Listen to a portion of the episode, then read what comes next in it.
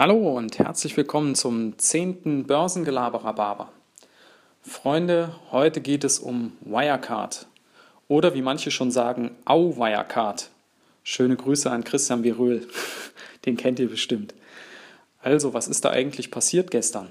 Wirecard ist um über 60 Prozent in der Spitze eingebrochen und da sind wirklich Milliarden innerhalb von ein paar Stunden verraucht, weil Wirecard ist ja keine kleine Kräuterbude, sondern ein milliardenschwerer DAX-Konzern. Und das hat sich ehrlich gesagt auch angekündigt. Also Wirecard ist ja in gewisse Bilanzunregelmäßigkeiten, nenne ich es jetzt mal, äh, verstrickt, schon seit längerem. Und man hat da gestern auf den Jahresabschluss gewartet. Der war eh schon verspätet und der ist jetzt nicht gekommen, verzögert sich nochmal, bla bla bla. Also ich will da jetzt nicht die Details referieren, das könnt ihr euch, wenn ihr Lust drauf habt, mal anlesen. Ich verlinke euch mal eine Quelle in den Show Notes, die das ganz gut zusammenfasst. Nein, mir geht es heute um was anderes. Und zwar, was kann man davon lernen? Also was kann man da mitnehmen aus, aus so einer Pleite? Naja, gut, Pleite sind sie noch nicht, aber ihr wisst, was ich meine. Also was kann man mitnehmen? Und ich, ähm, ihr wisst bestimmt schon, worauf ich hinaus will. Es geht um Diversifikation so, was ist das jetzt wieder für ein Ding? Also Diversifikation heißt nicht alle Eier in einen Korb legen.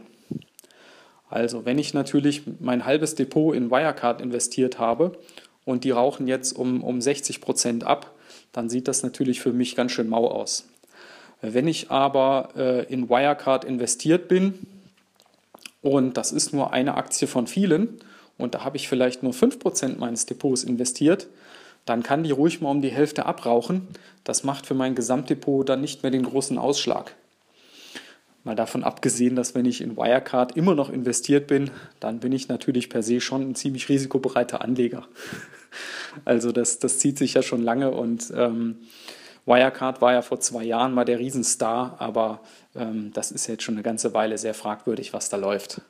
Naja gut, also wie gesagt, Diversifikation, das heißt immer gucken, dass man nicht alles auf eine Karte setzt, weil solche Dinge wie Wirecard, und das ähm, gibt es ja in vielen anderen Beispielen auch, solche Dinge können passieren, dass von heute auf morgen sich die Situation dort in einem Unternehmen, warum auch immer, komplett dreht Nehmt als anderes Beispiel die Geschichte damals mit Fukushima. Vorher waren die ganzen Energieversorger waren, ähm, richtig gut im Geschäft und von heute auf morgen wurde denen die, die Geschäftsgrundlage im Prinzip entzogen, weil man gesagt hat, wir wollen äh, weg von Kernkraft.